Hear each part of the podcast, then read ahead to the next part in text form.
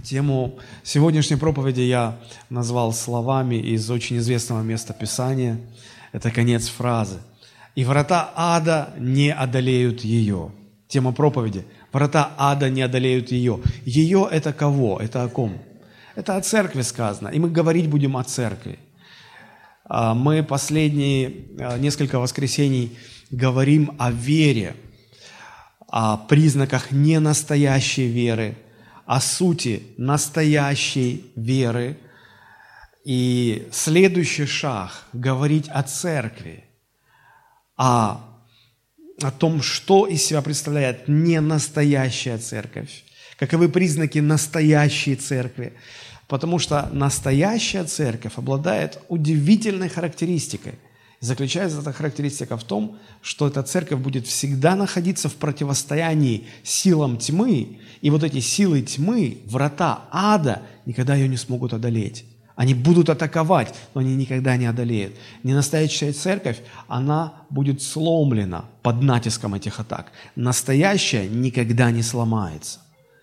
И раз уж мы поговорили о вере, а говорили мы в том ключе, чтобы научиться понимать, где настоящая, где искусственная подделка дьявольская, то следующий шаг – это говорить о церкви.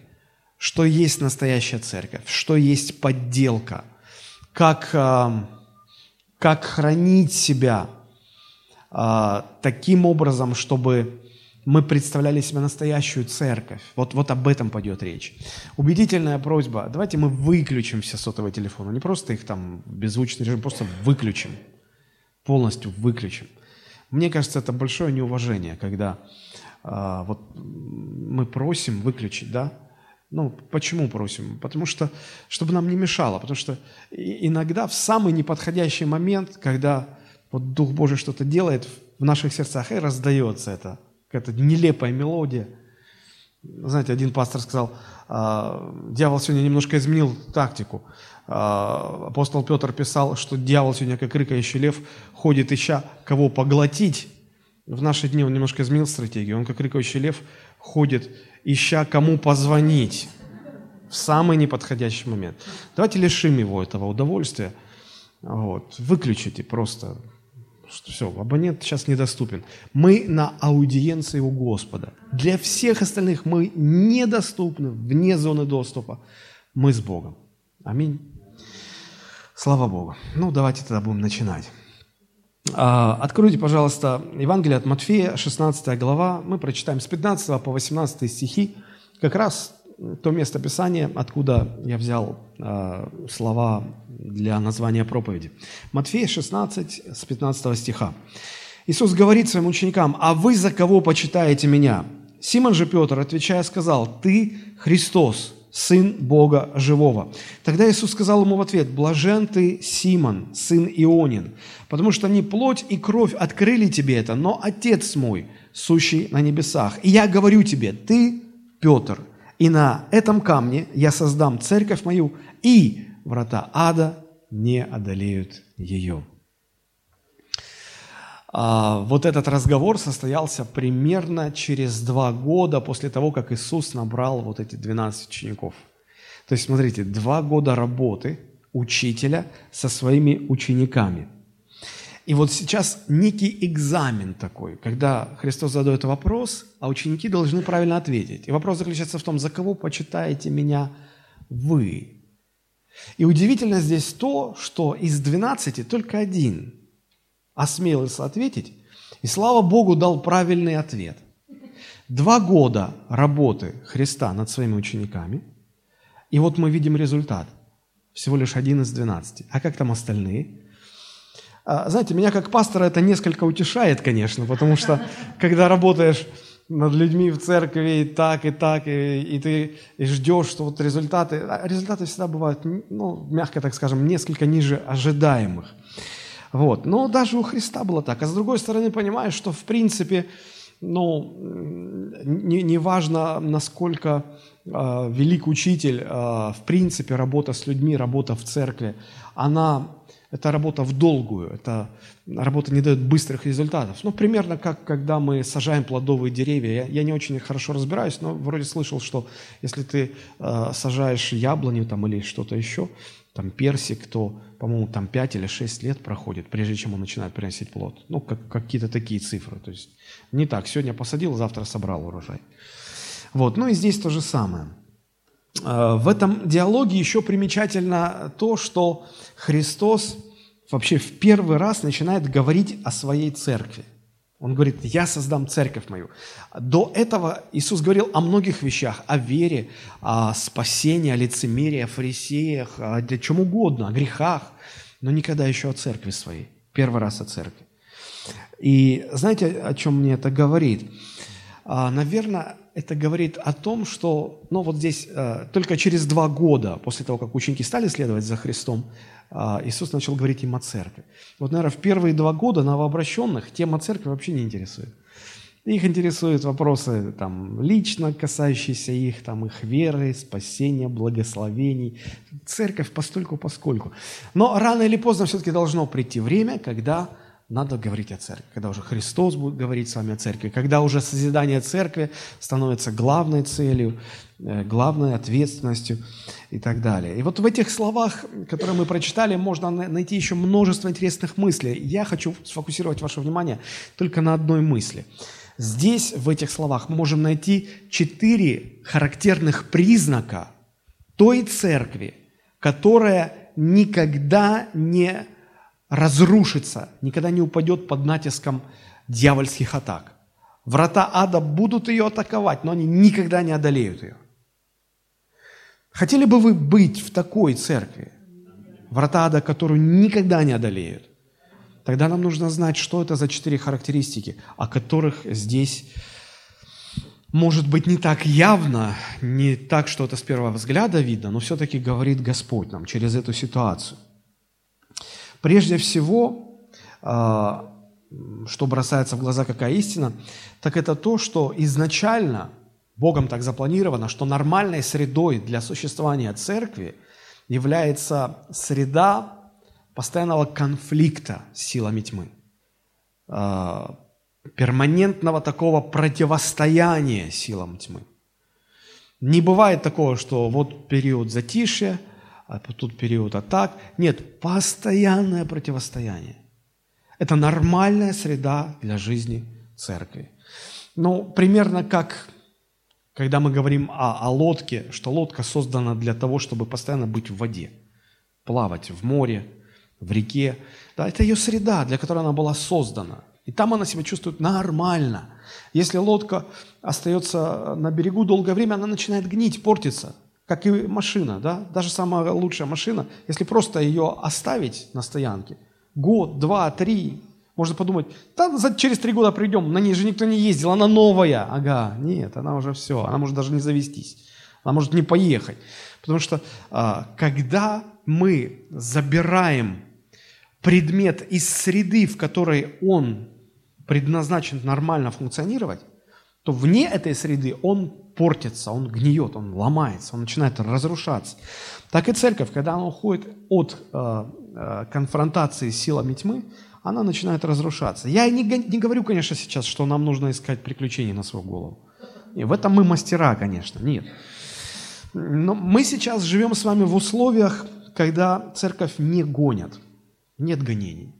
Мы совершенно легально, на законных основаниях можем приходить на воскресное богослужение, молиться, я не знаю, исповедовать свою веру, слушать проповеди, проповедовать Евангелие. Сегодня такое время, свобода, проповедую не хочу. Вот у нас больше второе, чем первое.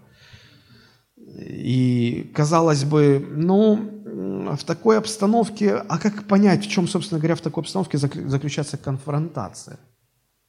Вот как в такой обстановке противостоять силам тьмы? Они вроде не нападают, в нас вроде же не гонят. Но даже если нет открытых гонений, это не значит, что нет противостояния. Противостояние сил тьмы не останавливается ни на минуту. Мы просто не всегда это видим, не всегда это заметно для нас. Но борьба постоянно продолжается. Почему? Потому что церковь для дьявола является самой большой проблемой. Больше всего дьявол ненавидит Бога. Бог является личным врагом дьявола. А одно из имен дьявола, сатана, по-еврейски означает противник. Почему? Потому что он противится Богу. Он противник Бога. Но как раз таки Богу сатана ничего сделать не может. Он не имеет доступа в присутствие Божье. А, он, он не имеет никаких инструментов, никакого влияния. И э, вы можете себе представить, ненавидеть кого-то очень сильно и не иметь возможности ему навредить. Это же изнутри раз, э, выворачивает. И поэтому что делает дьявол? Поэтому он ищет, что для Бога является самым важным, самым дорогим. А что для Бога является самым дорогим и самым важным? Церковь. Люди, да, но еще более важным – это церковь. Вся Вселенная, Земля, вся человеческая история – все это только для одной цели – чтобы Бог имел возможность взрастить себе церковь. Потому что все остальное сгорит в вечности. Из всего, что сейчас мы видим в мире физическом, в мире людей, все, все исчезнет, все сгорит. Останется только церковь. И поэтому э, дьявол выбрал церковь как объект максимальной своей ненависти, противостояния, потому что он понимает, что если он причинит вред церкви, он сделает больно Богу. Поэтому больше всего дьявол ненавидит Бога, но поскольку не может эту ненависть реализовать, он ее переносит на церковь. И следующее, а, что э, не любит дьявол, ненавидит дьявол, это, это просто люди. Может быть, даже не люди церкви, а просто люди. Почему? Потому что они Божье творение, они образ Бога. Он каким-то образом видит в каждом человеке э, ссылку на Бога, если так сказать современным языком. И это его раздражает. Он ненавидит, он, он не любит это все. Однако, как бы дьявол не старался все свои силы направить на то, чтобы причинить вред церкви, у него это никогда не получится, если церковь настоящая. А настоящая церковь характеризуется, как мы уже прочитали, способностью противостоять дьяволу, всем его самым могущественным силам, потому что, когда сказано «врата дьявола», что это значит? А, это нужно знать исторический момент. А, раньше города были небольшими, да, они были окружены городскими стенами. И вот были главные ворота в город. И вот эти ворота представляли собой самую, самый центр городской жизни. У ворот сидели самые важные, значительные люди – самые, э, ну, самые ключевые силы, э, военные силы, да, они тоже сосредоточились у ворот. И когда, помните, говорят, ну, в одном из псалмов сказано о благочестивой жене, что муж ее известен у ворот. Да, то есть, значит, он занимает высокое положение в городе. Так вот, врата дьявола – это максимальная концентрация отборных сил дьявола. Вот они будут атаковать церковь и не смогут ее одолеть. Почему? Потому что в настоящей церкви есть встроенный механизм защиты, который я сегодня попытаюсь обрисовать, показать, чтобы мы могли его увидеть и понять. Христова церковь всегда устоит. Итак, жизнь церкви – это жизнь постоянной борьбы, в которой церковь всегда побеждает. Это одна из фундаментальнейших истин об, о характере или о природе настоящей церкви Христовой – внутри она имеет способность э, противостоять и не быть сломленной. Вы скажете, ну это хорошо в теории все звучит, это все понятно. Однако, ну мы же знаем историю. Мы же знаем историю, что э, очень много церквей э, не устояли. Да далеко ходить не надо. Но вот смотрите, книга Откровения рассказывает нам о семи больших, мощных, влиятельных церквях э, первых столетий. Да? Помните, в Откровении, послание к семи церквям. А, все эти церкви не дожили до наших дней. На определенном историческом этапе они все были разрушены. Разрушены. Как это понимать тогда? Ну ладно, первый век. Давайте посмотрим в современность. А, если бы можно было называть имена, названия, чего я избегаю в проповедях по определенным соображениям. Можно было бы э, вспомнить достаточное количество церквей, которые были известны, многочисленные, сильны, которых э, служили с мировым именем Божьи служители, но э, просуществовав некоторое время, они просто распались или, или, переста, или прекратили свое существование. Не смогли устоять, разрушились. А, по статистике, по статистике, каждую неделю на Земле в разных странах закрывается несколько или прекращает свое существование несколько десятков христианских церквей каждую неделю. А как же слова Христа, что врата ада не одолеют ее? О чем идет речь-то? Христос утверждал, что церковь никогда не будет побеждена дьяволом, но мы видим, что многие церкви не могут выстоять. И этот вопрос сегодня очень актуален, актуален для нашей церкви.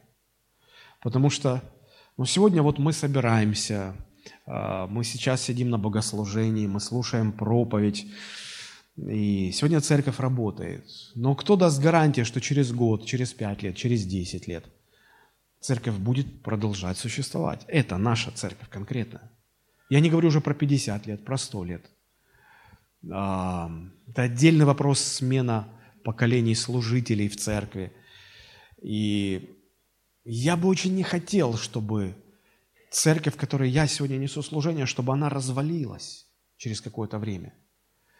Это будет говорить о о том, что мы что-то не так делали, мы, мы, нам не удалось стать настоящей церковью.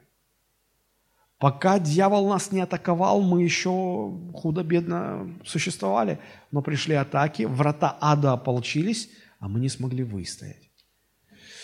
Может быть, вас это не, не волнует сегодня, но меня как пастора это волнует, потому что э, и не такие церкви, как наша, падали – что там сегодня наша малюсенькая церковь себя представляет? И не такие пасторы, как я, падали. Я там даже рядом бы не стоял. Я никто по сравнению с многими-многими известными именами. И как быть? Сегодня все хорошо. Ну, не в том смысле, что проблем нет. Проблем-то всегда хватает. А в том смысле, что сегодня мы еще на ходу, как говорят про машины. Да? Мы еще... Э, работаем, мы еще что-то делаем. Но если придут трудные времена, сегодня в новостях только и говорят про Донбасс, и я стал размышлять, хорошо, а как там церкви сейчас? Там военные действия, там сложная ситуация. Я не пытаюсь сейчас анализировать, что как. Там просто очень сложная ситуация. И как там церкви? Я недавно слышал э, от, от очевидца, кто там был, город Першотравенск, Первомайск. Там была очень большая церковь. Город, э, который насчитывает население порядка 80 тысяч человек. Там была церковь порядка двух тысяч человек. Что там осталось? Что стало с церквями? Что если мы, не дай Бог, вот что-то произойдет в нашей местности, какие-то труды, что останется от нашей церкви? Меня заботят эти вопросы и где-то пугают, может быть. Но, э, знаете, я размышляя вот на эту тему, которую сегодня делюсь с вами, увидел, нашел для себя четыре важных характеристики, которые делают Церковь Христову настоящей церковью. Церковью с встроенной внутренней способностью – не просто противостоять силам ада, а устоять, отразив все атаки, устоять, не разрушиться. И вот эти четыре характеристики и будут той гарантией, а лучше, наверное, сказать, условием.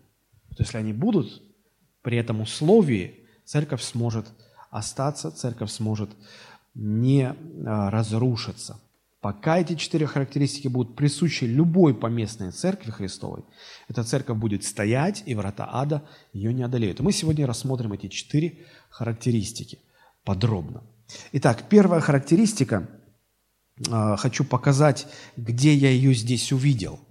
А, когда мы читаем вот эти слова, Матфея 16 глава, с 15 по 18, то мы здесь видим, что Иисус не обещает, что все, вообще все христианские церкви устоят. Нет, смотрите, как Он говорит – это 18 стих в 16 главе. «И я говорю тебе, Петр, ты Петр, и на этом камне я создам церковь мою, и врата ада не одолеют ее». Врата ада не одолеют какую церковь?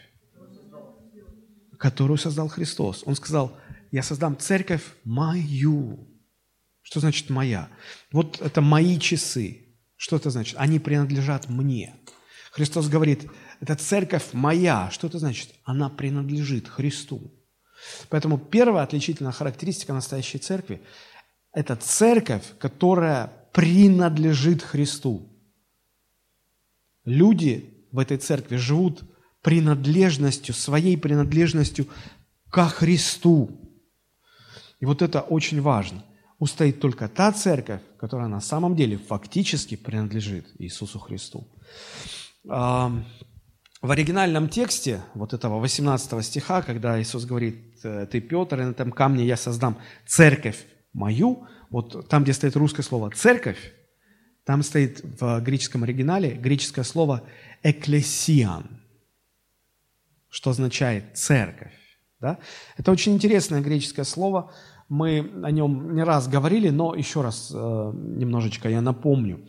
Вот это греческое слово «экклесиан», оно дословно обозначает собрание, сборище, а, употребляется относительно собрания людей с общим занятием, с общими взглядами. Когда Христос использовал это слово, оно не было новым для учеников. Это слово а, широко распространено было в греческом языке. И только первый раз Здесь Иисус использует это слово, а, чтобы описать собрание верующих в Него людей. То, что мы сегодня называем церковью. Церковь – это собрание людей, уверовавших во Христа. Да? И вот Христос говорит, «Я создам экклесиан мою, мою, мое собрание». А, обычно это слово в повседневной жизни применялось для обозначения Э, групп э, по национальному или политическому признаку, или по национально-политическому признаку, или принадлежности. Но это что-то типа, наверное, современной партии. Вот по новостям вчера говорили, что вчера состоялся съезд э, какой-то, или избирательный съезд, не, не могу точно сказать, партии ЛДПР. Да, вот по-гречески это можно было бы назвать экклесиан. Вот это было собрание. Они все принадлежали к определенным политическим взглядам, объединены были одним, одной целью, одними интересами. Иногда греки так назвали городское собрание, которое занималось законотворчеством и управлением э, городом. Вот. Но так или иначе. Еще это слово э, означало собрание Божьего народа в Ветхом Завете еще до того, как Христос пришел на землю, Ветхий Завет, который в оригинале был написан на э, древнееврейском языке, был переведен на древнегреческий язык. И этот перевод назывался Септуагинта, или он назывался еще перевод 70 толковников. А, вот э, в этом греческом тексте Ветхого Завета, когда речь шла об э, обществе израильском – а, то использовалось вот это слово «экклесиан». «Экклесиан». Ну и когда, допустим, а, написано в Ветхом Завете, ну, например, Моисей выступил перед всем собранием израильским, то там стояло вот это слово. Моисей выступил перед всей экклесией Израиля. Вот. То есть, а, когда люди времен Нового Завета слышали вот это слово, они понимали, что речь идет о группе людей, которая характеризуется общностью по национальному или политическому признаку, или и то, и другое. А, если посмотреть вглубь, то это слово означает или выражает принадлежность каким-то взглядам, какому-то делу. Да? А, или, как сегодня модно говорить, идентичность, что по-русски означает просто самоопределение. Да? Например, когда меня спрашивают, ты кто? Я говорю, я русский. Вот это мое самоопределение по национальному признаку. Да? А, моя идентичность или моя принадлежность. Когда у меня спрашивают, кто ты по профессии, я говорю, ну, я пастор церкви. Да? Это моя профессия. То есть это мое самоопределение по профессиональному признаку. И когда меня спрашивают по вероисповеданию, кто, я говорю, я христианин. Это мое, а, моя идентичность по а, религиозному признаку.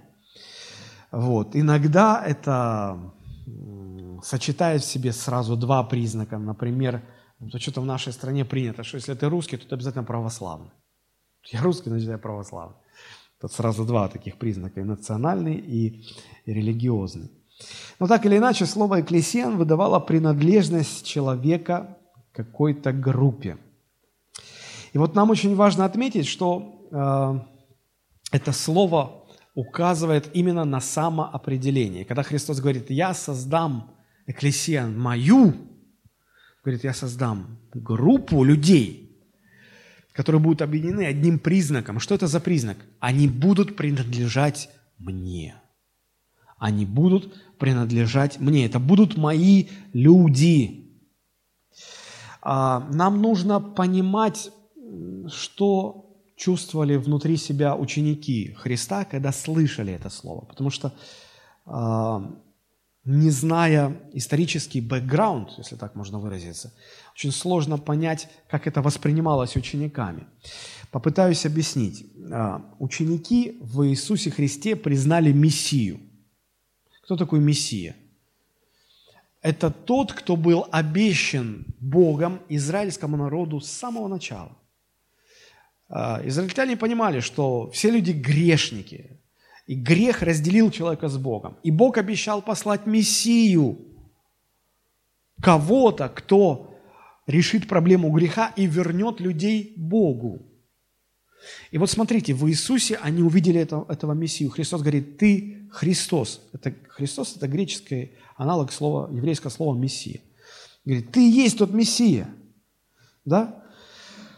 А, идея Мессии, она всегда была связана с Ветхим Заветом. Пророки Ветхого Завета предсказывали его приход, описывали, каким он будет, что он будет делать. И вот смотрите, когда, когда ученики понимают, что вот этот Иисус является Мессией, то значит, все, что он будет делать, это будет логическим продолжением Ветхого Завета. Правильно? Потому что само понятие Мессии, оно только в Ветхом Завете существует. Оно оттуда пришло. И вот здесь Христос говорит, а я создам экклесия мою, которая не будет иметь ничего общего ни с римлянами, которые сегодня оккупировали Израиль, ни с Израилем как таковым, ни с Ветхим Заветом в частности. Я создам совершенно другую группу людей. Для учеников это звучало, ну, по меньшей мере, странно, неожиданно. И у них возникал вопрос, хорошо, ты не хочешь продолжать идею богоизбранного народа, э, общества израильского, ты хочешь создать что-то совершенно другое, совершенно новую группу людей, которые будут объединены каким-то признаком. Что это за признак? Вот он говорит, вот эта характеристика, что их будет объединять. Они будут мне принадлежать. Не национальности определенной, не, еврейской, не еврейскому происхождению, не политическим взглядом, даже не религиозным взглядом, а они будут принадлежать мне как личности. Они моими будут. Вот это было необычно для них, для учеников. Это то, что они слышали, когда Христос говорил, я создам церковь мою. Будет новая группа людей, новое собрание, которое будет принадлежать Христу. И это будет определять их идентичность, как бы вот сегодня бы сказали, их принадлежность. У меня есть семья, я, моя жена, двое детей. Все они носят мою фамилию. Когда моя жена вышла за меня замуж, она оставила свою фамилию, она взяла мою фамилию. Я не очень понимаю женщин, которые, выходя замуж, не хотят брать фамилию мужа. Вы отказываетесь от идентичности – того, замуж за кого вы выходите, а зачем тогда вообще затевать все, весь сырбор, если уже на этом этапе возникает какая-то непонятка. Они носят все мою фамилию. Почему? Потому что они этим самым выражают принадлежность к семье, к моей семье, главой которой я являюсь. И вот э, церковь Христова – это собрание людей, которые отличаются ни национальностью, ни даже религиозными взглядами, отличаются фактом принадлежности к Иисусу Христу. Настоящая церковь – это собрание людей, объединенных всего лишь одним признаком. Все они принадлежат Христу. Они собственность Иисуса Христа. Он их хозяин, он их господин. Вот если этот признак отсутствует в группе, тогда это не церковь вовсе. Если церковь состоит из людей, не понимающих, не осознающих своей принадлежности ко Христу, такая церковь не устоит. Потому что Христос сказал, устоит только моя церковь, которая мне принадлежит. Вот что важно. Вот что важно. И вначале так и было. Вначале церковь была едина, и она была ну, нерушима. Но стало э, проходить время, и церковь стала разделяться по разным признакам. Сначала по территориальному признаку. Но вначале церковь сосредотачивалась в Иерусалиме, и в Иерусалиме практически все сто процентов людей в церкви были из евреев. Да? А потом стали открываться церкви в, не в Изра... вне Израиля. Ну, допустим, в Малой Азии, церковь Ефесская. Она почти полностью состояла из язычников. Это уже какое-то разделение вносило. Потом пошло деление на западную и восточную церковь. Разный менталитет, это вносило тоже свои, э, свою индивидуальность. Далее, если мы посмотрим в историю, церковь начала делиться э, по, э, как бы, по конфессиональному признаку. Возникла э, католическая церковь и православная церковь. Православные говорят, мы правильно славим Бога. А католики говорят, мы вообще католическая церковь. Слово католическое означает всеобщее, единое, всеобщее. Все остальные, ну, как бы вы не удел. Вот. И потом реформ, этот, протестантская церковь. Потом церкви стали ассоциировать э, с именами своих выдающихся лидеров. Лютеранская церковь по имени э, своего основателя Мартина Лютера, кальвинистская церковь там, и так далее. Потом в наши дни уже, поскольку страны разные, церкви делятся там на русские церкви, китайская церковь, японская церковь, украинская церковь, э, не знаю, лютеранская, англиканская церковь и так далее – деление, идет деление, деление, деление. Почему это деление? Некоторые люди спрашивают, почему так много ну, деноминаций, вероисповеданий? Потому что люди пытаются таким образом выразить свою принадлежность. Принадлежность. А, конечно, сразу хочу сказать, что в каждом отдельном случае никто не отрицает, что прежде всего церковь принадлежит Христу. Да, мы церковь Христова, но и все-таки но в реальности церковь все больше и больше на первое место начинает ставить свою принадлежность к чему-то другому. А уже на вторых, третьих ролях, ну да, мы, конечно, мы все церковь Христова, безусловно. Так вот, и чем а, сильнее акцентированное внимание на какую-то второстепенную принадлежность, тем сильнее размывается наша принадлежность ко Христу. И вот каким результатом это приводит, я хотел бы показать вам в одном очень коротком ролике.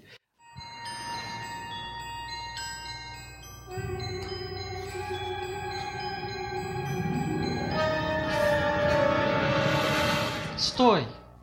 Пожалуйста, не прыгай! Почему, черт побери, нет? Так много всего, ради чего стоит жить. Да? Например? Ты верующий или атеист?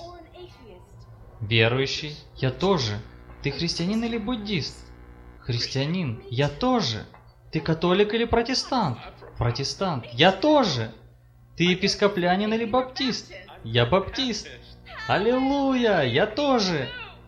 Ты баптист церкви Бога или баптист церкви Господа? Баптист церкви Бога. Я тоже. Ты истинный баптист церкви Бога или ты реформированный баптист церкви Бога? Реформированный баптист церкви Бога. Я тоже. Ты баптист церкви Бога реформация 879 года или баптист церкви Бога реформация 915 года? Баптист церкви Бога реформация 915 года.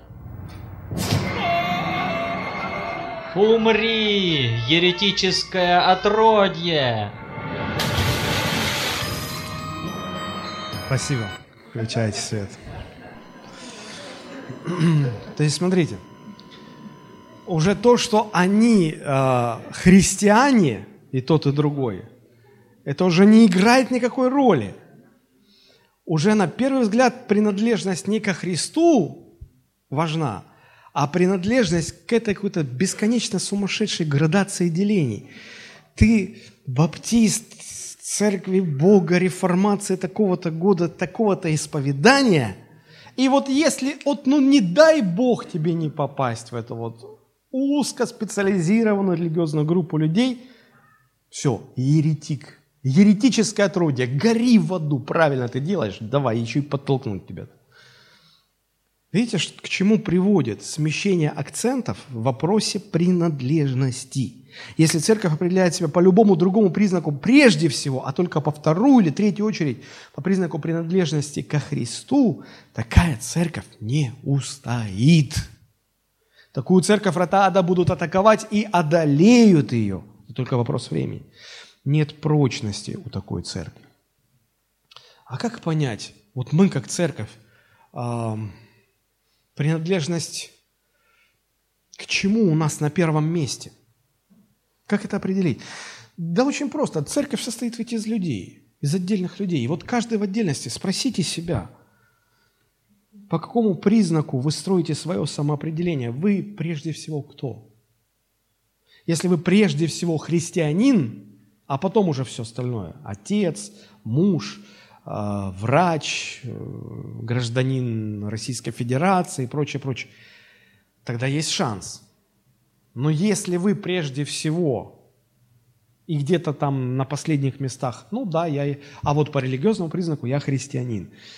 Церковь, состоящая из таких людей, не устоит.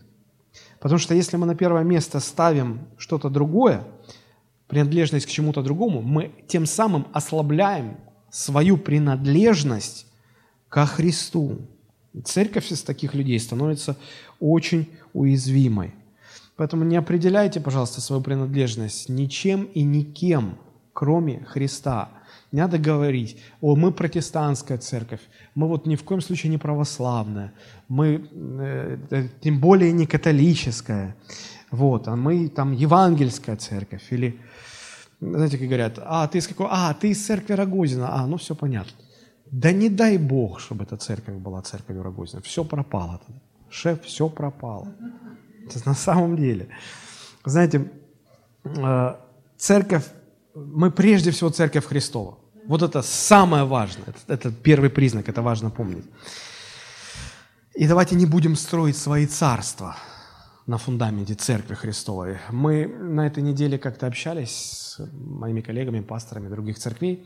Один пастор мне бросил такой, ну не упрек, а вызов какой-то. Говорит, слушай, ну, давай не будем. Ну, слушай, раз уж ты пастор церкви, ну, ты по-любому строишь свое царство.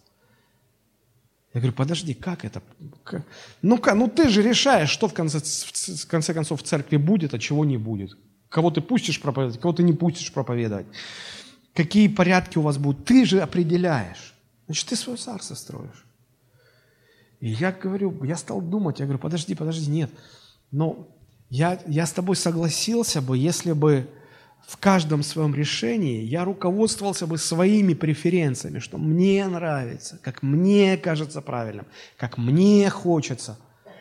Но я в основании каждого своего решения хочу положить не свое, а Христово мнение, потому что я помню, что это церковь Христова.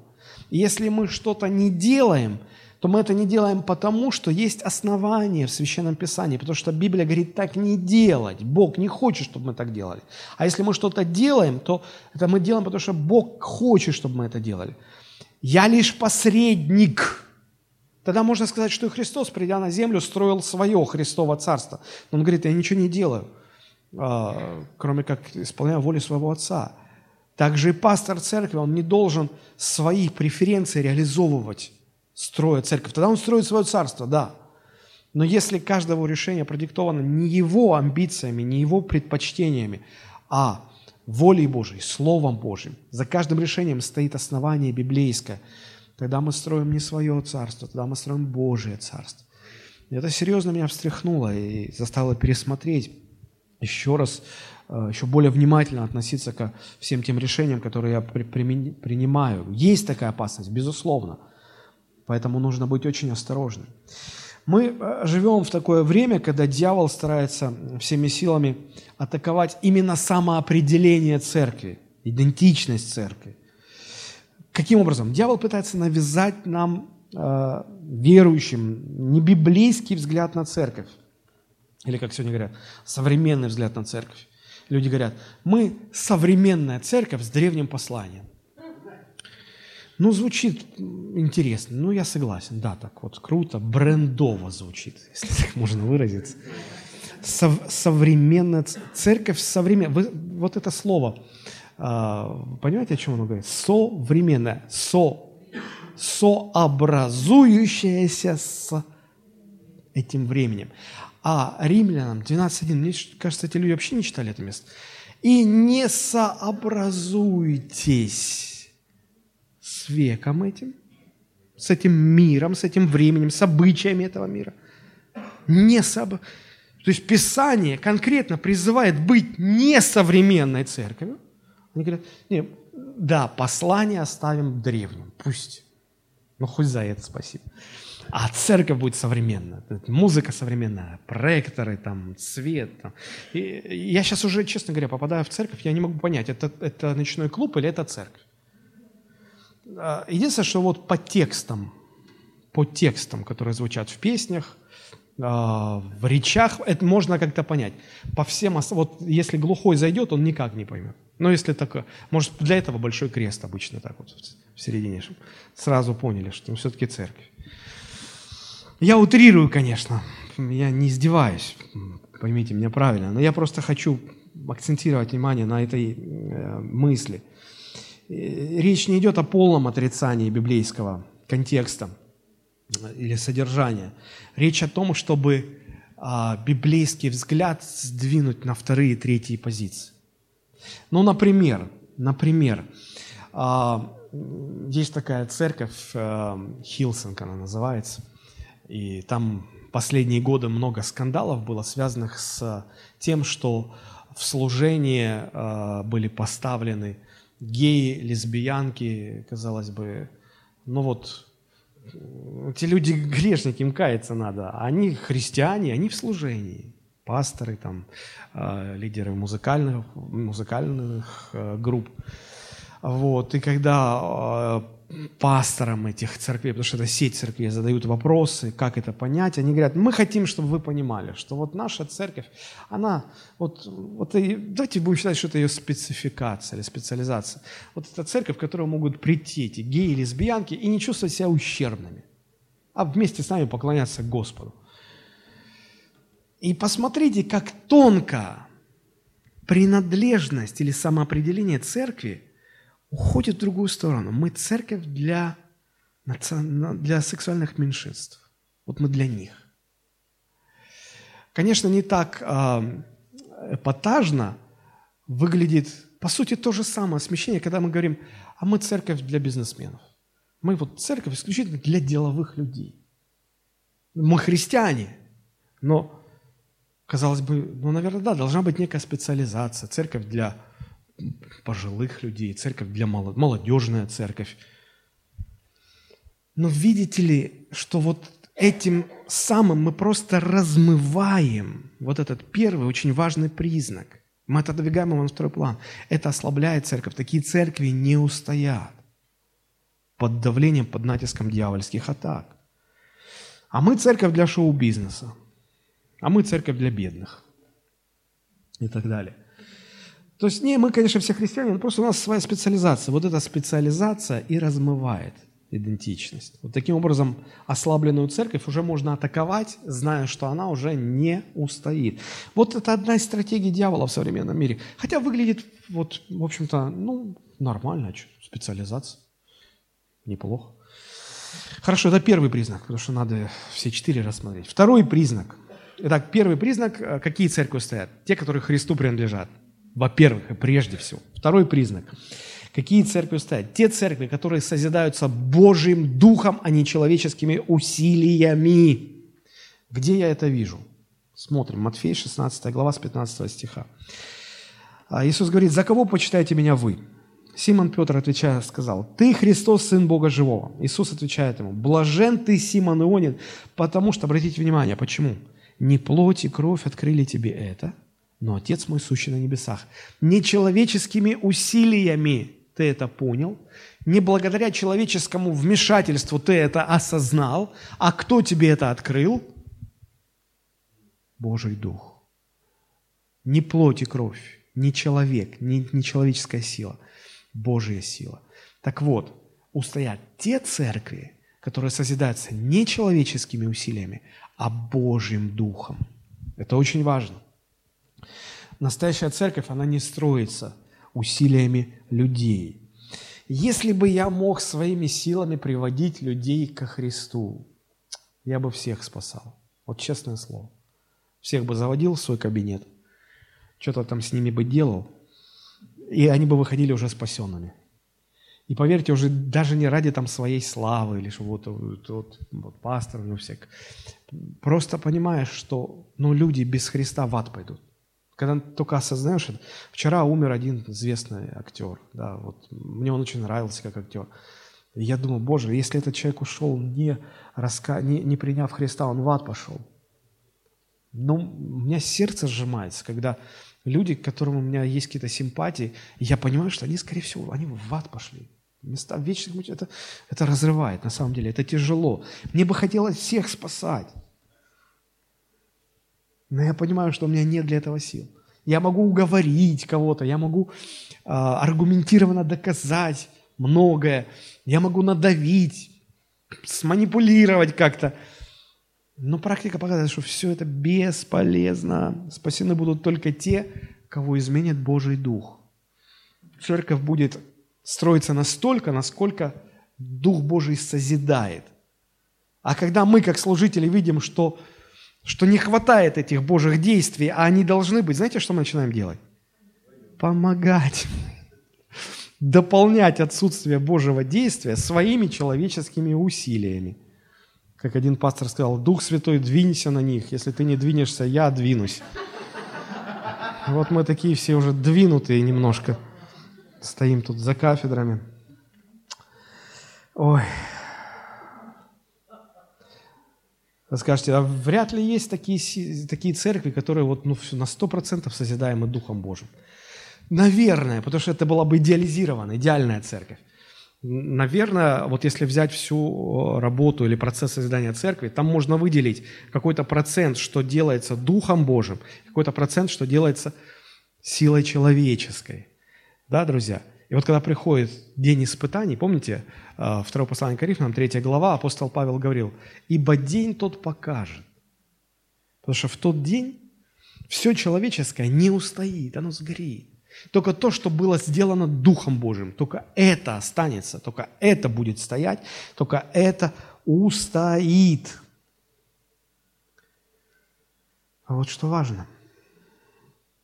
Если церковь на 80% была построена усилиями человека, человеческими усилиями.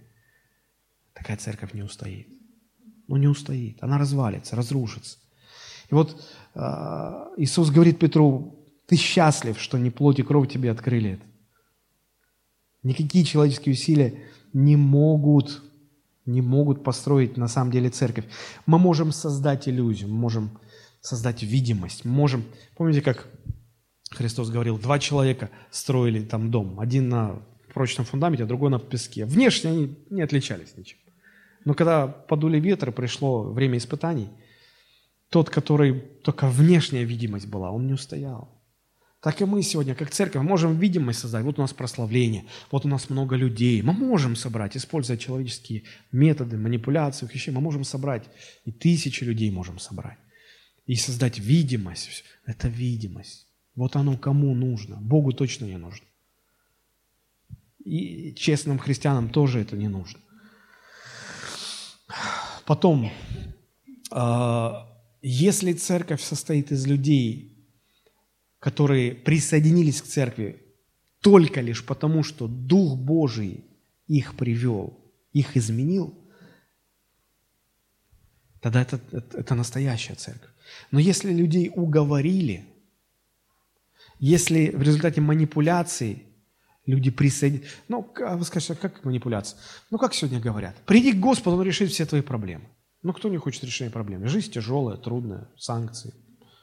Кто-то курит, кто-то пьет, кто-то от наркотиков, кто-то, у кого-то рак, у кого-то долги, у кого-то... У всех есть проблемы. А тут говорят, о, приди к Господу, Он даже не будет разбираться, что Он одним махом решит все твои проблемы. Все придут.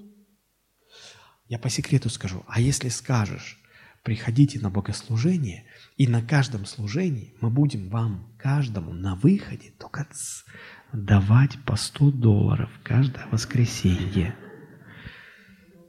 Я могу на что угодно спорить. У меня через месяц будет церковь 5 тысяч человек.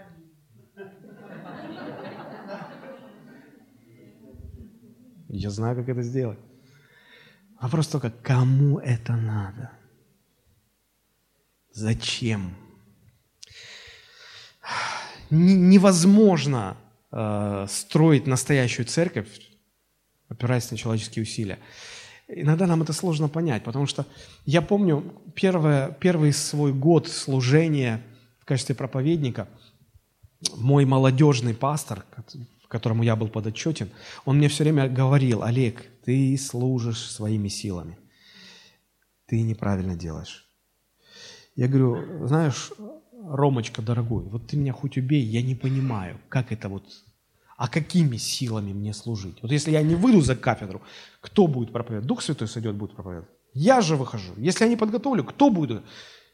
Олег, молись, чтобы ты это понял. Меня это так раздражало. И годы прошли, прежде чем я понял. Мне вспоминается, когда я думаю, размышляю об этом, мне вспоминается разговор Христа с Никодимом, когда Христос говорит, чтобы войти в Царство Божие, нужно родиться от Духа. И я себя вижу в роли Никодима, который спрашивает, а как это? Христос говорит, а ты не можешь это понять. А я, как это? Объясни. Ты говоришь, что я своими силами служу. Объясни. Он мне говорит, молись. Типа ты не можешь понять. Я говорю, да я не тупой, объясни. И Христос тоже, ты, человеку не можно это понять. Ну хорошо, давай попытаемся объяснить. Ты можешь видеть ветер? Нет. Но ты можешь слышать, да? Видеть не можешь.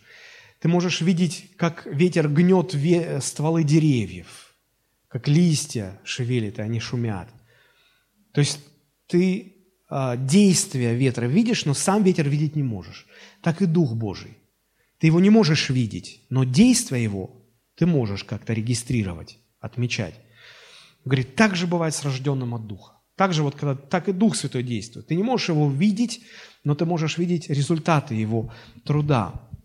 И знаете, а, настоящая церковь – это церковь, которая созидается именно работой Божьего Духа, а не усилиями людей. И такой тип церкви, он ну, очень сложен для людей, особенно для служителей, потому что меня, как, как служителя церкви, такой тип ну, работы лишает вообще всякого контроля. Меня делает бессильным, у меня нет рычагов влияния. Вот я ничего не могу сделать. Вот у нас в церкви есть пара людей, про которых я точно вижу, понимаю, знаю, что они они поверили лжи дьявольской, да? они живут в заблуждении. Я с ними встречался неоднократно, говорю, так нельзя, ты ошибаешься. Он говорит, пастор, а я считаю, что я прав. Я говорю, ну ты доверяешь мне как, как Божьему служителю, как твоему духовному наставнику. Я по Писанию тебе показываю, объясняю. Знаете, я уже устал, я вот, вот лоб разбил, а он, а он на своем, а я вот считаю, что я прав. И я со Христом. Я, конечно, могу на него надавить. Я, конечно, могу ему запретить что-то. Я, конечно, могу авторитетом своим как-то еще вот, вот придавить его, но я не могу его изменить. Я возвращался домой, я падал без себя, говорю, Господи, то ли я тупой, то ли он тупой. Помилуй нас всех тупых в церкви твоей. Я не знаю, что с ним делать. Знаете, это как Моисей, когда уже все, вот вам закон, будете соблюдать? Да, будем соблюдать. Все, что скажет Господь, все сделаем. Потом смотришь, живут совершенно не так. Уже Моисей думает, что вам еще нужно? Вот уже Моисей просто взмолился, Господи, дай им сердце другое. Я ничего не могу с ними сделать.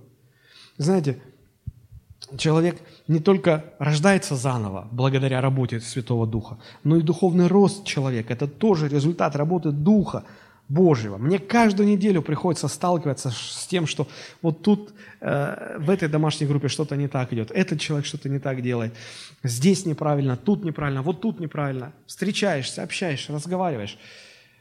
И понимаю, знаете, я уже вспоминаю детский фильм «Электроник», где этот Ури, где у него кнопка? Я так думаю, боже, где у них кнопки, чтобы вот мне надавить, и они благочестивые стали. Где кнопка? И потом приходишь к тому же откровению, что герой того фильма. Шеф, у них нет кнопок. У него нет кнопки.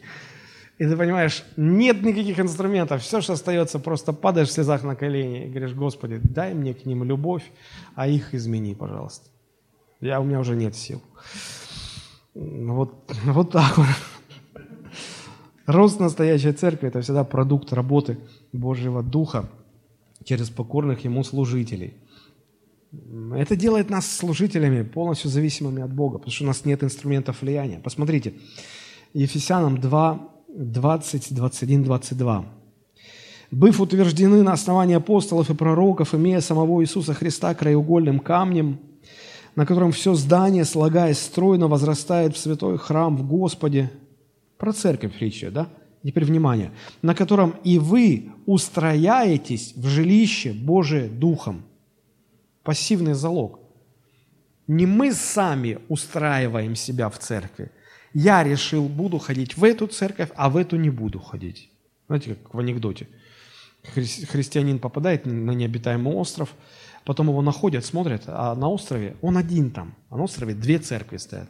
Я спрашиваю, а зачем ты две церкви построил? Это церковь, в которую я хожу, а это церковь, в которую я не хожу. И вот мы сами решаем, в какую церковь нам ходить, не ходить, в какое служение идти, не идти, прав пастор, не прав пастор. Мы сами себя устраиваем в церковь. Описание, что говорит, на котором вы устраиваетесь в жилище Божие. Кем?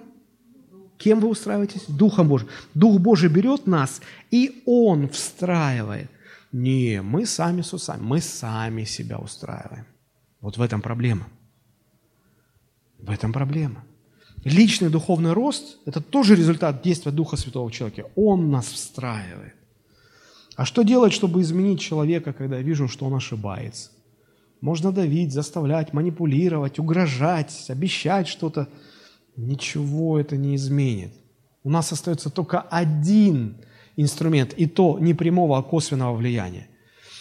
Посмотрите, Ефесянам 3 глава с 14 по 19 стихи, даже будет не грех, если подчеркнете в своих Библиях. Ефесянам 3 глава с 14 по 19. «Для сего преклоняю колени мои пред Отцом». А можно вот с 14 по 19 на один листик вывести, да.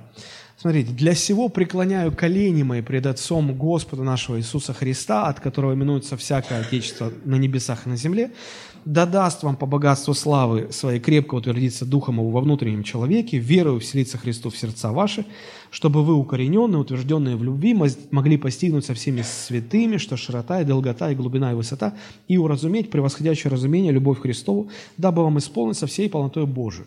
А теперь посмотрите, что мы сделаем. Давайте мы подчеркнем вот начало. «Для сего преклоняю колени мои». Для сего преклоняю колени мои. Для чего для сего? А вот перечисляется. Выделим ключевые фразы. Чтобы крепко утвердиться Духом Божьим. Христианину нужно утвердиться, члену церкви нужно утвердиться Духом Божьим. Крепко утвердиться. Нужно. Хорошо. Дальше ключевое слово. Верою вселиться Христу в сердца ваши. Нужно? Нужно. Чтобы вы укорененные и утвержденные в любви были. Нужно? Нужно. Чтобы вы могли постигнуть Божью глубину познания Божия. Нужно? Тоже нужно. И уразуметь Бога, любовь Его. Нужно? Тоже нужно.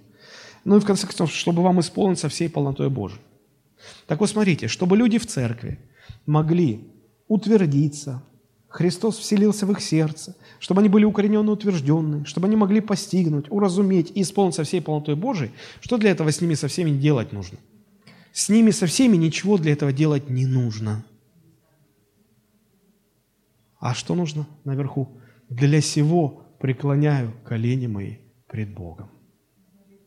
Не с ними надо разговаривать, или встречаться, а с Богом надо встречаться и разговаривать о них.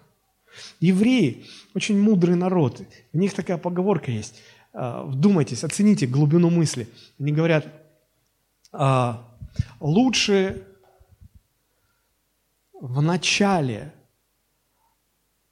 разговаривать с Богом о своих детях, чем потом всю жизнь разговаривать со своими детьми о Боге. Поняли? Так и здесь.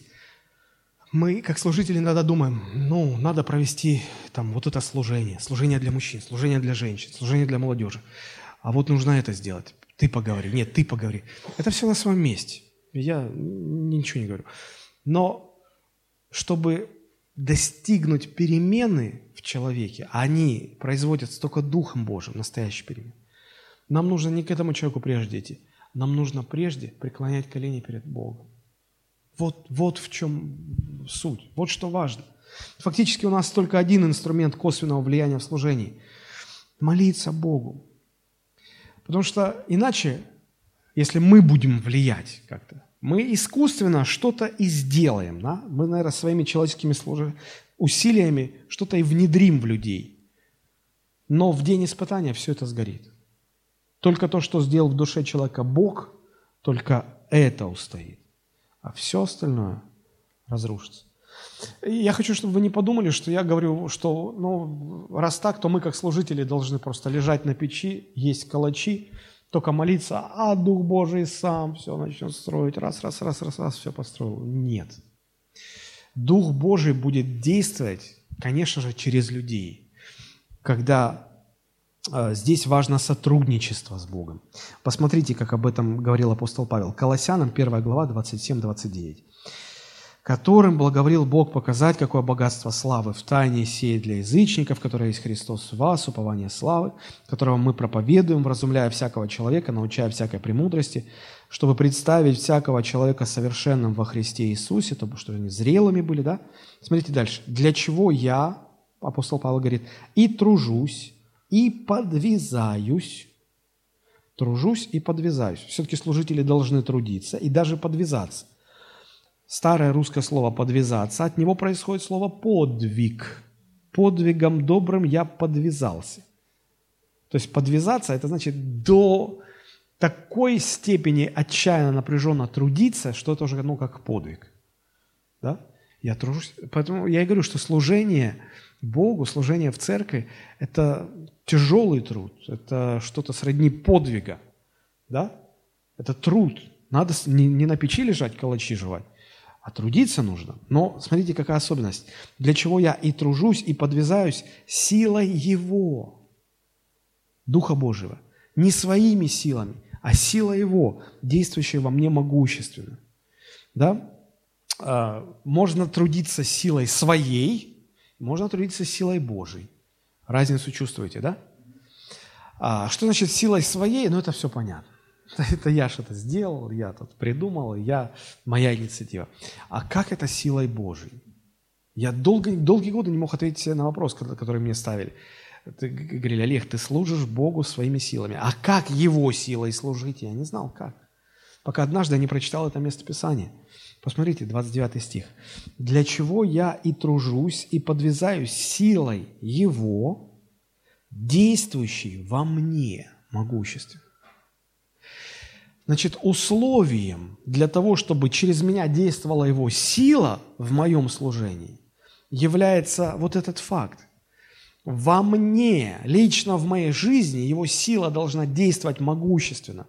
Только если я сам переживаю, как Бог меня изменяет изнутри, работает надо мной, и это могущественно очень происходит в моей жизни, только в этом случае я могу рассчитывать, что в моем служении – я буду действовать не своими силами, а Его силой. Я не могу дать людям того, чего сам не имею.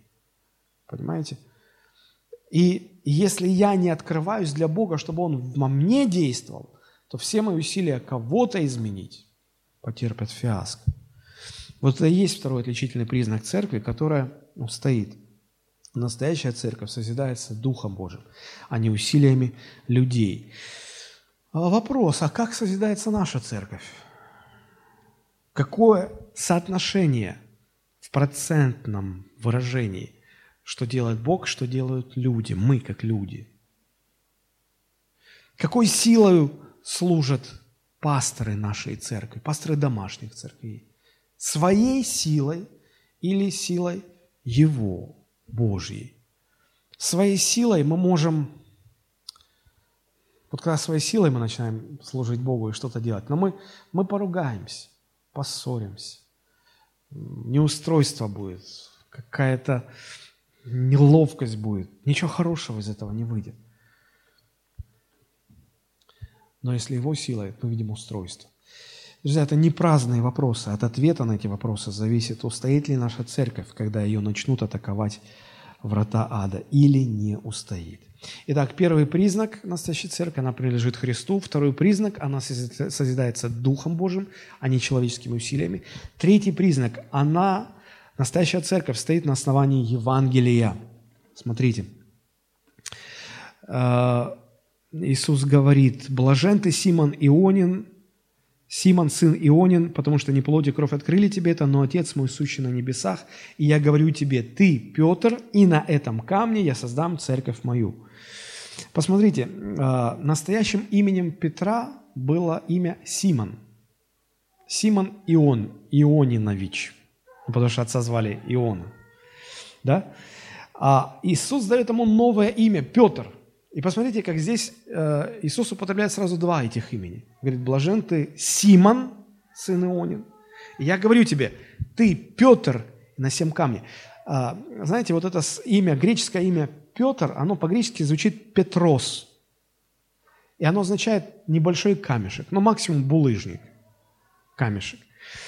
Вот.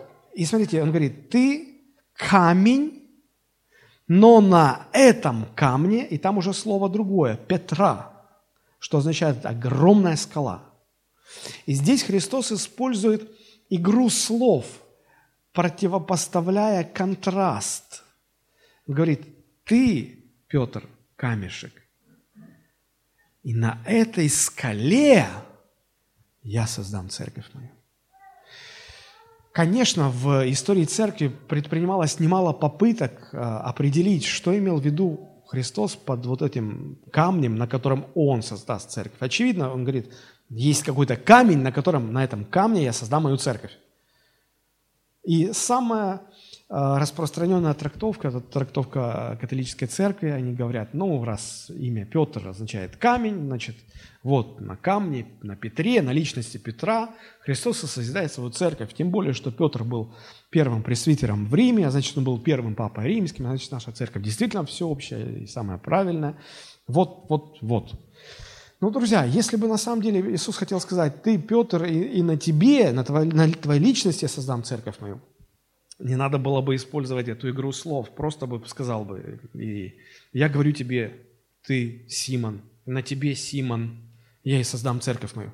Нет, Христос вводит второе имя Симона, Петр, да, и фактически он говорит, ты камешек, но не на этом камешке, а на скале вот этой я создам церковь. Что это за скала?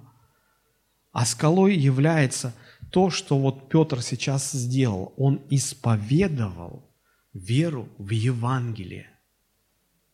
Он сказал, ты Христос, Сын Бога Живого. И это удивительно. Вот это и есть, это, это, это и есть Евангелие, в которое Петр уверовал, и Петру это открыл Дух Божий. И Иисус говорит, вот на этом исповедании, на слове, Евангелия будет основана моя церковь. Третий отличительный признак настоящей церкви, она стоит на основании Евангелия. Христос уже раньше выражал эту мысль в притче, которую я уже упоминал, Матфей 7, 24, 25.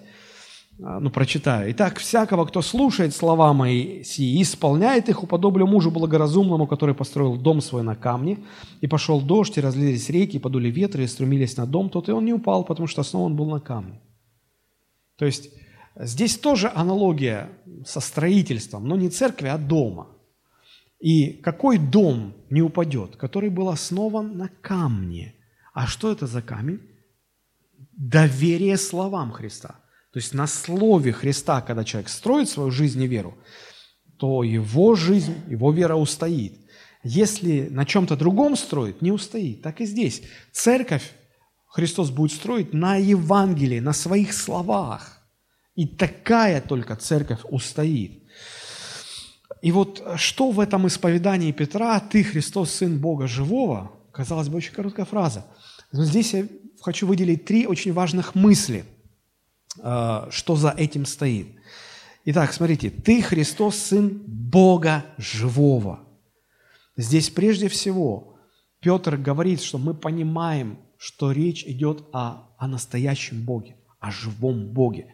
Сила церкви пропорциональна вере в настоящего Бога, в которого она верит. То есть, если я осознаю могущество Бога, что Он всемогущий, я верю в такого Бога, моя вера сильна. Помните, когда Христос стоял перед Пилатом, и Пилат выразил такое недовольство. Говорит, мне ли ты не отвечаешь? Ты что, не понимаешь, что я имею власть лишить тебя жизни, оставить тебе жизнь?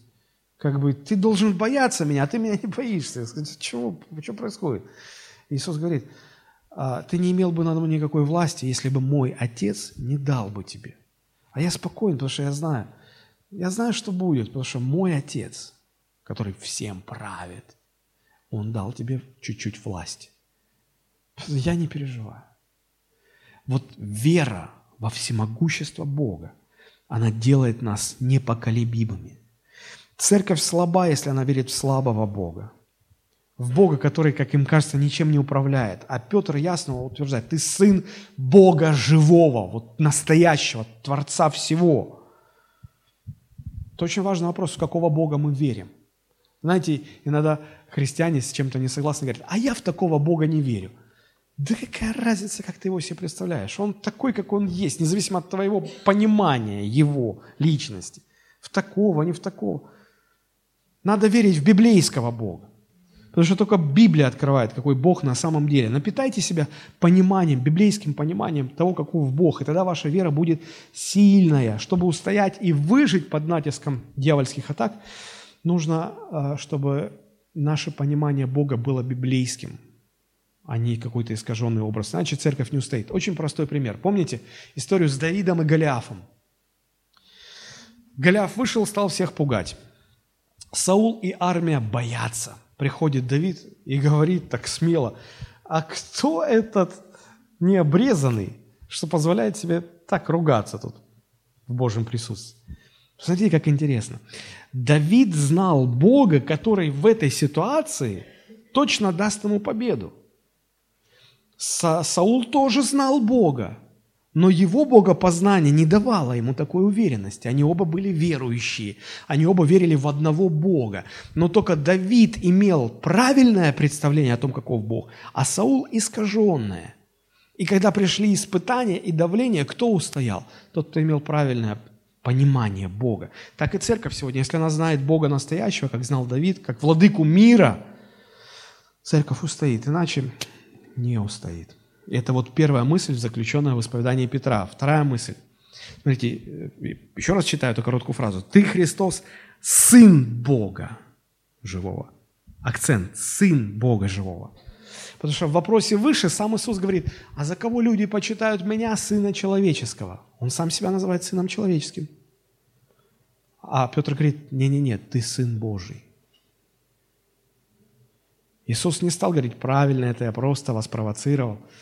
Здесь, здесь мы, наверное, впервые видим, как Петр исповедует единение двух природ в одной личности Христа. Он и Сын человеческий, и Сын Божий. А это суть Евангелия. Един Бог, единый посредник между Богом и человеком, человек Иисус Христос. И это здесь видно. То есть здесь видно глубокое понимание Евангелия.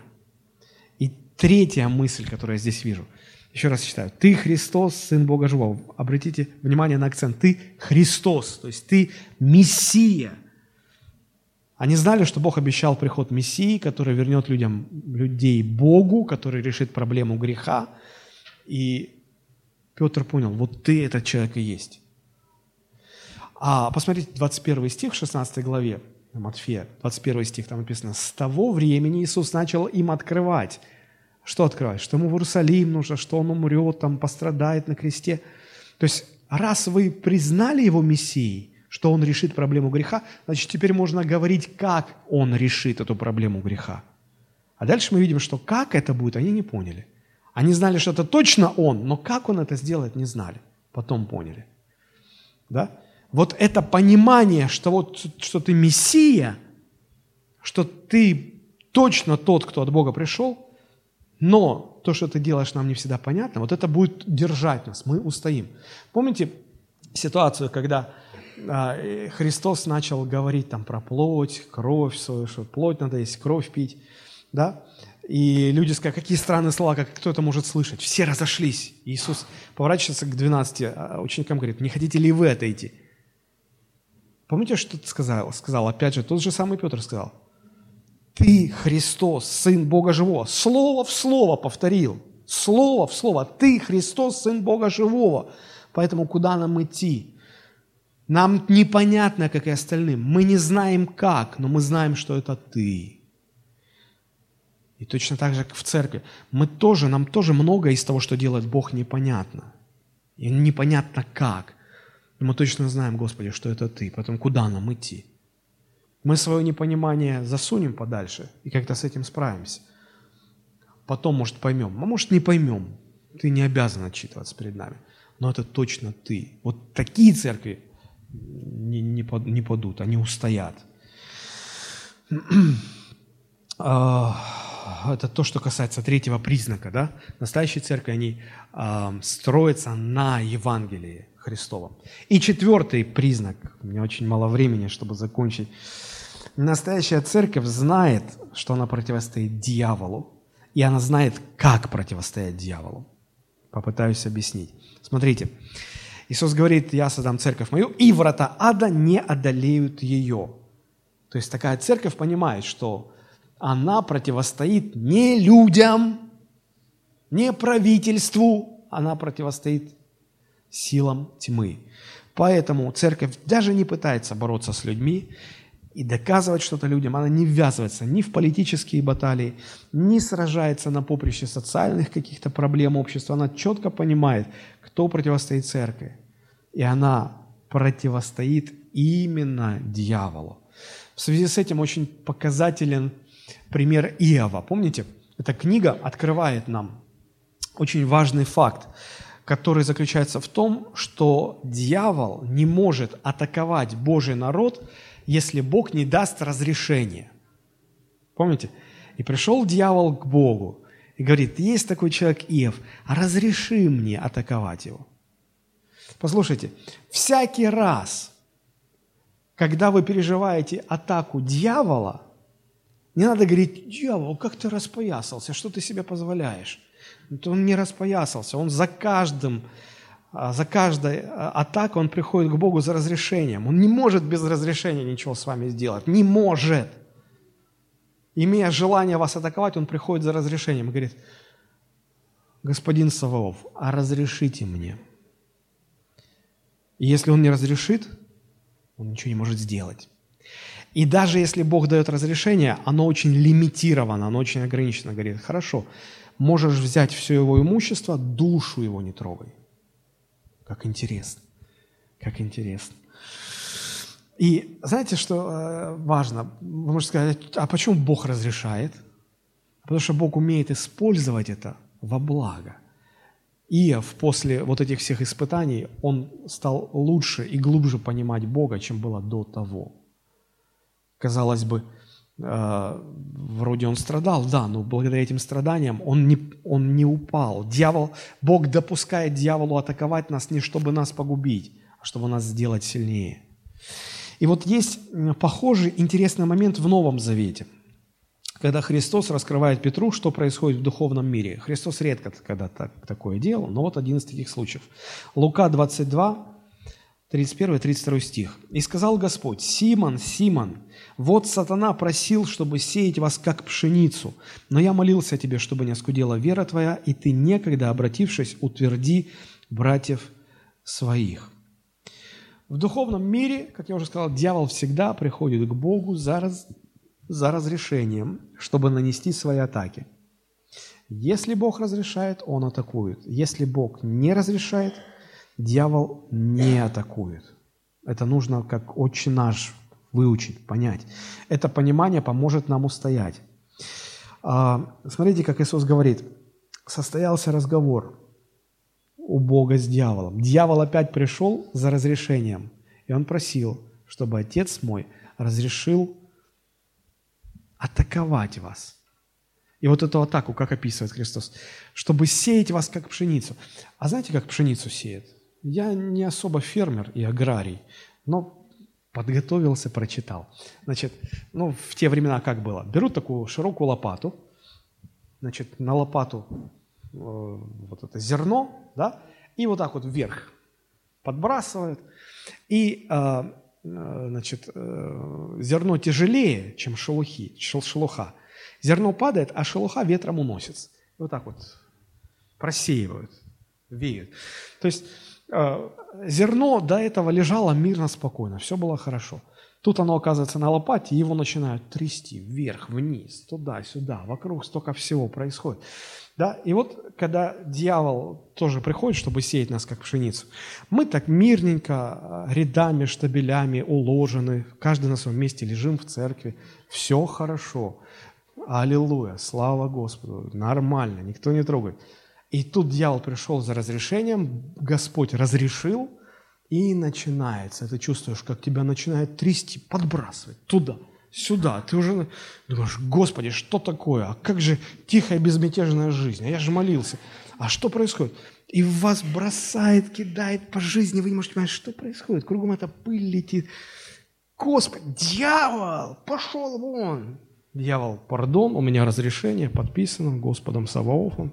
Рот закрой и давай дальше. Трясем дальше. Вот. А, интересно, конечно. Вот когда жизнь начинает так кидать влево-вправо, что аж голова кружится, что паника аж приходит, ты не знаешь, что делать. Поэтому ты можешь не устоять. Но Писание нам открывает, что на самом деле происходит. Поймите такую вещь. Когда дьявол приходит за разрешением – Бог Отец разрешает, и дьявол начинает нас атаковать, а что в этот момент делает Христос? А Иисус говорит, а я молился, чтобы не оскудела вера твоя. Смотрите, Бог Отец разрешает, дьявол атакует, а Христос молится о вере, о нашем внутреннем состоянии, чтобы мы устояли. И мы можем тогда устоять, и мы станем лучше после этого. Вот он механизм. Бог допускает атаки, Христос молится за нас, чтобы эти атаки пошли нам во благо, мы стали сильнее. И вот он механизм, почему врата ада будут атаковать, но не одолеют, потому что мы устоим. Это нужно, противостояние нужно, но только это не для того, чтобы нас погубить, а для того, чтобы нас сделать сильнее – Дьявол думает нанести нам урон, но Бог использует эти атаки, чтобы сделать нас сильнее, тверже, чтобы очистить как церковь. И здесь, конечно, наше внутреннее состояние, понимание, что происходит, играет очень важную роль. Вообще история доказывает, что внешние гонения не способны разрушить церковь. Чаще всего во времена гонений церковь становилась только сильнее. Посмотрите в историю. Первые три века римские императоры поставили целью уничтожить христианство, христианство как таковое. Были жесточайшие гонения. Но, начавшись в Иерусалиме, к началу IV века а, христианство разрослось таким образом, несмотря на все гонения, что к началу IV века каждый десятый, христиан... каждый десятый гражданин Римской империи был христианином. Каждый десятый. Вот вот что делают гонения. Они не уничтожают церковь, они делают ее еще сильнее. Поэтому дьявол давно понял, что сжигать христиан, отрубать им головы и вешать их на кресты, от этого церковь становится только сильнее.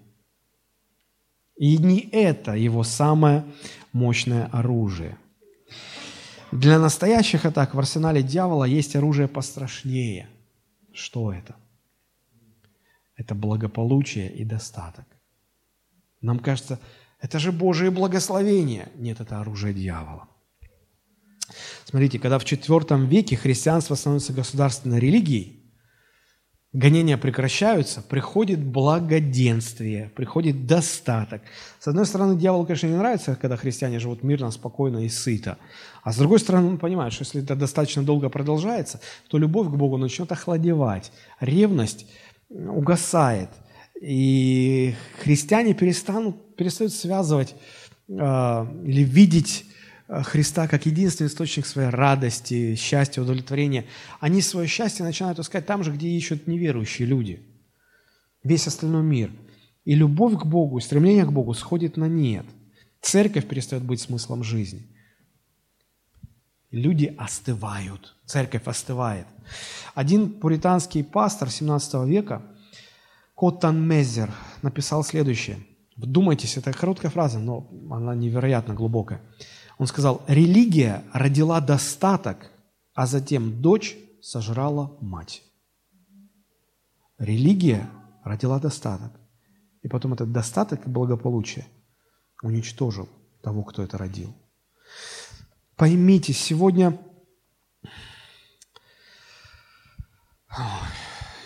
я понимаю, что многим это неприятно, но сегодня, почему сегодня так активно проповедуется Евангелие преуспевания, Евангелие процветания, Евангелие благополучия? Потому что, ну, ну, на самом деле это не Евангелие. На самом деле это оружие дьявола, стратегическое оружие дьявола, которым он пользуется в последнее время. Он хочет, чтобы христиане стали стремиться к процветанию, к благополучию, к славе, к деньгам. Все это, казалось бы, а что в этом плохого? Ну это же хорошо. Был больной, стал здоровый. Был нищий, стал богат. Это же здорово все. Но к чему это в конечном итоге приводит? Достаточно изучить историю как израильского народа, так и историю церкви, чтобы убедиться в справедливости этого высказывания. Смотрите, э, вся жизнь Божьего народа, она циклична. Сначала народ Божий ищет Бога, находит. Это приносит ему благоденствие. Благоденствие человек живет в достатке, это достаток ослабляет его страсть по Богу, он начинает гордиться, угасает любовь к Богу, и он отходит от Бога. Бог посылает свои суды, приходит гонение, человек опять начинает искать Бога. Посмотрите, как Осия об этом пишет. Осия, 13 глава, 6 стих. Вдумайтесь в эти слова. Осия 13, 6, 13 6. «Имея пажити, они были сыты, а когда насыщались, то превозносилось сердце их, и потому они забывали меня. Смотрите, как, как точно. Имея пажити, они были сыты. Сытость приводила к тому, что сердце их превозносилось. Они забывали меня и оставляли меня. Приходили суды Божии. Люди снова искали Бога. Снова получали пажити, находили Бога, имея пажити, опять насыщались, опять превозносило сердце, опять забывали Бога, отступали. И так по, по, по кругу, по кругу, по кругу. Это цикл истории церкви. В какой точке этого цикла мы сегодня находимся? У нас есть сегодня гонение? Нет. У нас вроде как период сытости и благополучия. Знаете, что дальше будет? Это приведет к превозношению и массовому отступничеству церковь будет разрушаться. Придут Божьи суды, придут гонения, и в гонениях церковь станет сильной снова. Я знаю, что некоторые из вас молятся о благополучии и процветании, но понимаете ли, в чем дело? Это благоденствие, оно имеет свойство развращать и уводить от Бога. Не верите? Посмотрите, вторая паралипоменон, 26-16. Про царя Озию написано. «Когда он сделался силен, возгордилось сердце его на погибель его. Был слабый, бедный, неизвестный никому. Господа держался всем сердцем своим. А вот стал силен, богат, известен. Забыл Господа. Возгордилось сердце на погибель. И он сделался преступником перед Господом Богом своим, ибо вошел в храм Господень, чтобы воскурить фимиам на алтаре кадильном. То есть уже так понесло – уже полез не в свое дело. Вот к чему приводит это. Бог всегда предупреждал о скрытых опасностях благоденствия. Посмотрите, Второзаконие, 8 глава с 10 и до конца главы. Читаем. Второзаконие 8.10. И когда будешь есть и насыщаться, это неплохо. Бог хочет, чтобы мы были сытыми. Но когда это все будет, написано, тогда благословляй Господа Бога твоего за добрую землю, которую Он дал тебе. Берегись, чтобы ты не забыл Господа. Очень легко во время сытости забыть Господа. Берегись этого.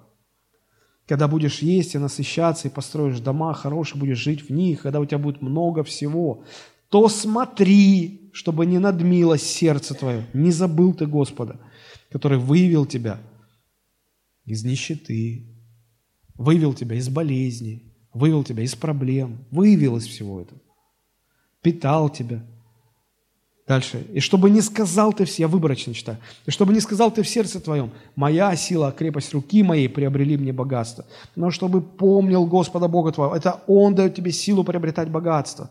И смотрите, последний 19 стих, как приговор. «Если же ты забудешь Господа Бога, то свидетельствую вам сегодня, погибнете вы. Если забудешь, не устоишь, погибнешь». Вот почему мы как церковь должны понимать, что мы противостоим дьяволу, и мы должны знать, как ему противостоять. Мы иногда думаем, что главное оружие дьявола – гонение. Нет, главное оружие дьявола – это благополучие и благоденствие Божьего народа. Через это он пытается нас сломить. И если мы не будем знать, как противостоять этому, мы погибнем мы не устоим как церковь. Вот что имел в виду апостол Павел, когда говорил 2 Коринфянам 2.11, говорил, чтобы не сделал нам ущерба сатана, ибо нам не безызвестны его умыслы. Мы должны знать его стратегию. Мы, а четвертый признак, мы как церковь знаем, как противостоять. И это помогает церкви устоять. Вы скажете, что ж так все опасно, что уже мы обречены? Нет, Помните, Христос сказал, это Иоанн 16:33, «Сие сказал я вам, чтобы вы имели во мне мир. В мире будете иметь скорбь, но мужайтесь, я победил мир». Христос говорит, я победил, во мне вы будете иметь победу. Нельзя иметь победу рядом со Христом, только в Нем. Если вы, ну, я тоже, я рядом с церковью, я где-то здесь, рядышком, рядышком, ряд. Нет, рядышком вы никогда не победите со Христом если только вы в нем принадлежите ему, с потрохами ему принадлежите, тогда в нем победа. Итак, вот четыре отличительных признака настоящей церкви, что делает церковь непобедимой. Итак, первое, настоящая церковь принадлежит на 100% Христу. Настоящая церковь созидается Божьим Духом, нечеловеческими усилиями. Настоящая церковь опирается на Евангелие Христова и только на него. Настоящая церковь знает, как противостоять дьяволу. Если мы хотим быть церковью, которая устоит, необходимо, чтобы все эти четыре признака постоянно были в наличии. Я призываю вот это время, которое у нас на неделе будет, размышлять об этом. Размышляйте об этих вещах. И заботьтесь о том, чтобы, по крайней мере, в вашей жизни эти четыре признака всегда были. Аминь. Давайте склоним наши головы. Господь, благодарим Тебя.